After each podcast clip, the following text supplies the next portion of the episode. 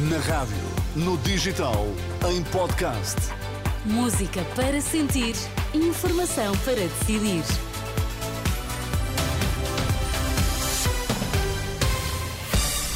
Vai conhecer os títulos em destaque nesta edição das duas. Boa noite. Boa noite. A última semana do ano só conta com pouco mais de metade dos serviços de urgências a funcionar em pleno. O CDS deve eleger pelo menos dois deputados nas próximas legislativas. Apenas 54% dos serviços de urgências vão estar a funcionar em pleno nesta última semana de 2023. A direção executiva do SNS revela que 45 unidades vão estar a funcionar normalmente, ou seja, pouco mais de metade de todos os serviços que existem em Portugal. Falamos desta semana, entre 24 e 30 de dezembro, em que os serviços de urgência vão sofrer constrangimentos por causa da falta de médicos. O organismo liderado por Fernando Araújo começou no ano passado a tomar estas medidas de fechar serviços de forma planeada para tentar minimizar os efeitos. O governo anunciou que vai transferir casos não urgentes eh, para os centros de saúde durante estes dois dias de Natal. A Ordem dos Médicos fala numa medida positiva, mas insuficiente.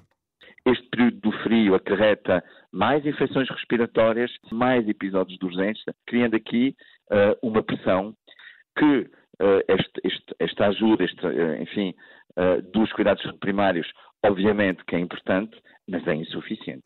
É pelo menos esse o entendimento de Carlos Cortes, bastonário da Ordem dos Médicos em declarações à Renascença. As autoridades de Espanha, Alemanha e Áustria receberam indicações de que há um grupo a planear vários ataques terroristas na Europa durante o Natal e Ano Novo. Segundo o jornal alemão Bild, trata-se de um grupo radical islâmico que terá como alvos as missas de Natal nas cidades de Colónia, Viena e Madrid. Eh, os serviços de segurança dos três países receberam indicações sobre estes planos e esta noite a polícia alemã está a realizar buscas na Catedral de Colónia. As autoridades prometem controle apertado para evitar ataques durante esta quadra natalícia. A nova Aliança Democrática deve reservar pelo menos dois deputados para o CDS. Quem o diz é Luís Marques Mendes, o antigo líder do PSD, conselheiro de Estado e comentador da SIC, revela que nas listas onde os social-democratas e centristas vão concorrer juntos, o CDS deve garantir pelo menos dois lugares e pode conseguir quatro deputados no próximo dia 10 de março. No desporto, o Sporting é o último apurado para a Final Four da Taça da Liga de Futebol. Os Leões venceram na visita ao Tondela por 2-1. Ruben Amorim lamenta que a equipa tenha sofrido golos, mas assume estar feliz com esta vitória. Tondela também esteve, esteve bem na segunda parte, a limitar-nos um bocadinho o jogo, uh, mas nós tivemos muitas oportunidades na segunda parte, não, não conseguimos concretizar e o golo do Tondela é algo fortuito. Só que fica sempre aquela sensação de sofrer golos, da distância do marcador não ser aquela que eu, que eu acho que, que devia ter sido, mas foi um, foi um bom jogo onde ganhámos e seguimos em frente. É o que diz Ruben Amorim. Estão assim apuradas as quatro equipas para as meias finais da prova.